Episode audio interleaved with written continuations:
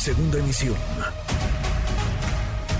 Manuel López San Martín, en MBS Noticias. Pues hacemos un resumen. A ver, ¿qué ha ocurrido entre México y Perú? México no romperá relaciones diplomáticas con Perú a pesar de la expulsión del embajador mexicano en aquel país. Lo anunció esta mañana en su conferencia mañanera el presidente Andrés Manuel López Obrador, quien dijo es necesario mantener lazos con Perú para cuidar a los connacionales.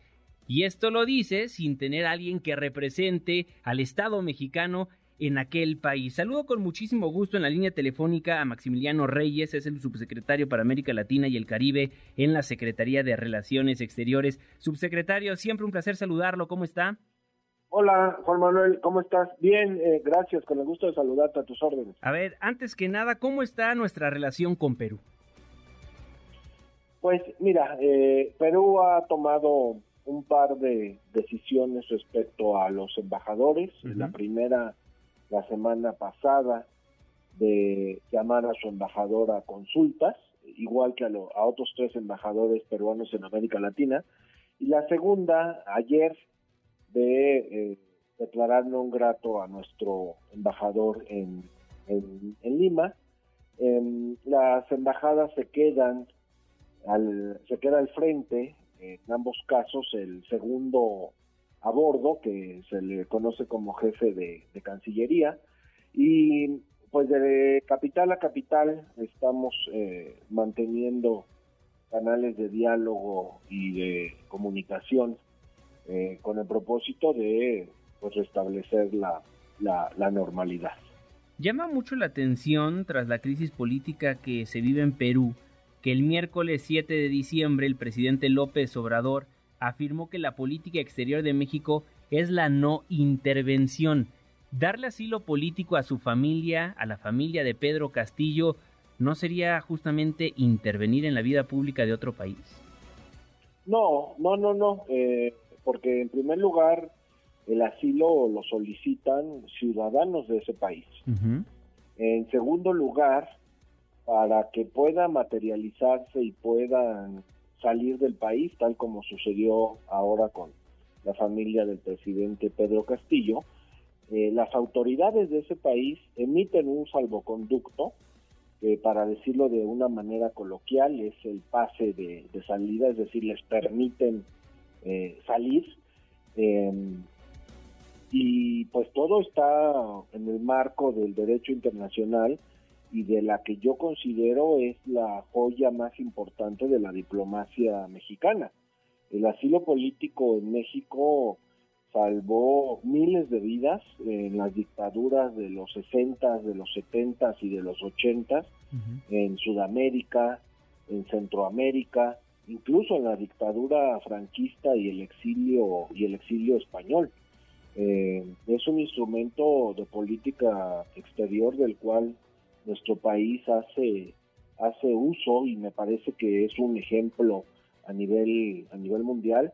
Ahora algunos eh, presidentes eh, sudamericanos sobre todo son hijos de, personas que estuvieron asilados acá acá en México no entonces no de ninguna manera es es, es intervenir. Eh, insisto hay un tramo ahí en donde las propias autoridades del país intervienen y permiten de una manera completamente ilegal dicha, dicha salida. Eh, y pues nosotros no hemos tomado ninguna acción eh, contraria, ¿no? O sea, no fuimos los que, ni los que retiramos a nuestro embajador, ni los que declaramos no grato al embajador peruano, al contrario, eh, hoy ya las cancillerías deben velar por la gran cantidad de personas de uno o de otro país, en este caso de mexicanos en Perú y de, y de peruanos en, México, y que pues viven, trabajan o pasean eh, más en estas, en estas fechas en, el país eh, distinto eh, al, al suyo. Perú y México somos de los que mayor intercambio turístico tenemos y bueno, estamos concentrados en eso en este momento. Ahora, eso por una parte. Por otra, el presidente mexicano, el presidente López Obrador, también acusó a la derecha peruana de haberlo presionado a Pedro Castillo para tomar decisiones que finalmente terminaron con su encarcelamiento. ¿Eso también es no intervenir? Pues mira, eso es emitir una opinión como se han emitido muchas en varios países eh, de nuestra región, de nuestra región eh, latinoamericana. Evidentemente eh, a la derecha peruana pues no, no les gustó, pero pues tampoco está diciendo nuestro presidente algo que no sea una, una realidad. El sistema político peruano em, provoca que el Congreso eh, pueda declarar la vacancia de, de, los presidentes y evidentemente si el Congreso es antagónico al, al Ejecutivo, pues hace que casos como este, ¿no? Perú en, el, en lo que llevamos nosotros del sexenio del presidente López Obrador, si no me equivoco, lleva cuatro presidentes, este, o cinco. Sí. Entonces, bueno, pues es eh, emitir una opinión que, insisto, no se ha traducido en ninguna acción como la que sí han tenido ellos concretamente con los dos embajadores, ¿no? Bueno, también sería emitir una opinión que el Ejecutivo Federal mencionó que su gobierno reconocía a Castillo en lugar de la presidenta nombrada por el Congreso peruano? Pues mira, lo que hace México, y eso lo, aclaró el presidente López Obrador y, el canciller, es eh, mantener o romper relaciones diplomáticas. Y eso no es de ahorita, eso ha sido eh, de siempre, es lo que conocemos en la diplomacia como la doctrina Estrada. No, eh, conoce, no reconocemos o desconocemos gobiernos o personas. Lo que hacemos es eh, mantener o romper las, las relaciones diplomáticas según sea el caso y la decisión que se tome.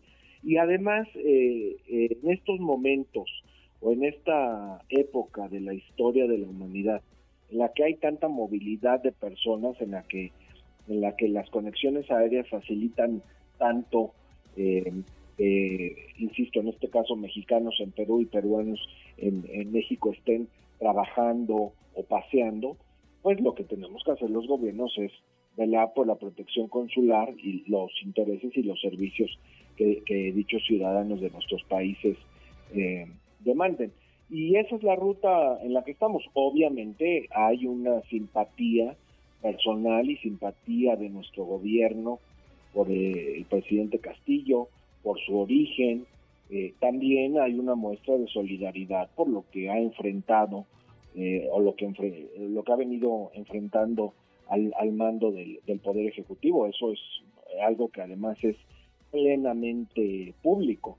Eh, y eso es lo que ha comentado nuestro presidente. Estamos platicando con el subsecretario para América Latina y el Caribe en la Secretaría de Relaciones Exteriores, Maximiliano Reyes. Subsecretario, ¿qué implica el asilo político? Porque luego muchas personas en redes sociales han manifestado no es posible que vengan estas personas a nuestro país y encima de todo que les estemos pagando.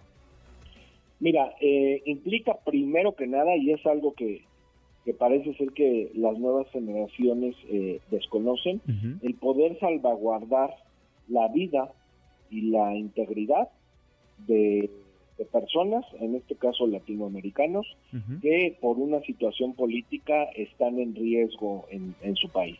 Punto número uno. Punto número dos.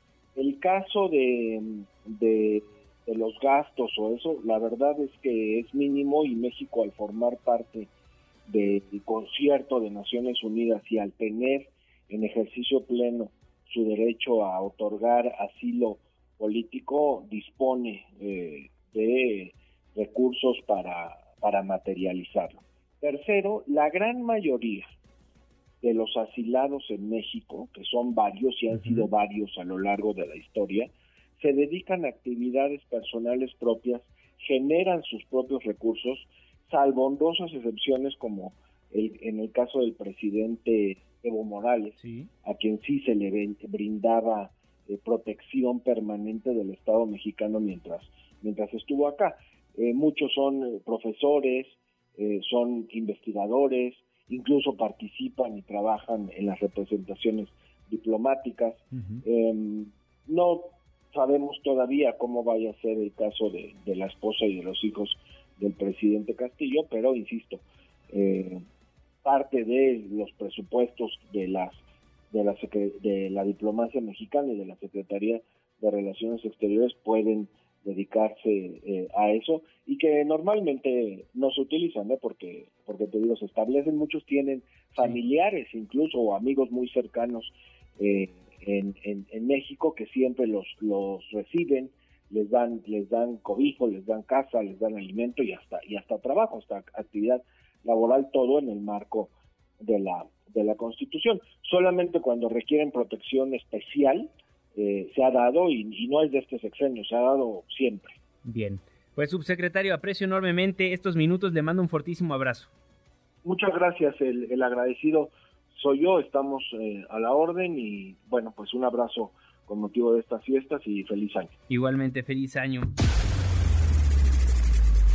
Redes sociales para que siga en contacto: Twitter, Facebook y TikTok. M. López San Martín.